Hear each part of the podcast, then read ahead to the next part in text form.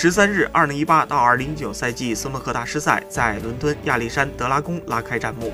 揭幕战中，卫冕冠军艾伦对阵比利时名将布雷切尔。比赛中，两人各自打出一杆一百三十加的大号破百。布雷切尔最终六比五绝杀，生涯首胜艾伦，也是个人大师赛历史首场胜利。卫冕冠军艾伦首轮即遭淘汰出局。在总分来到五比五平的情况下，布雷切尔在决胜局中上手超分拿下了这局。艾伦二零一八年拿下大师赛冠军后进入生涯巅峰，本赛季拿下国锦赛和苏格兰赛冠军。英锦赛则是闯入决赛，单赛季积分高居榜首。大师赛上，艾伦首轮遭遇布雷切尔，后者第二次获得征战大师赛的资格。两人此前曾经四次交手，艾伦保持全胜战绩。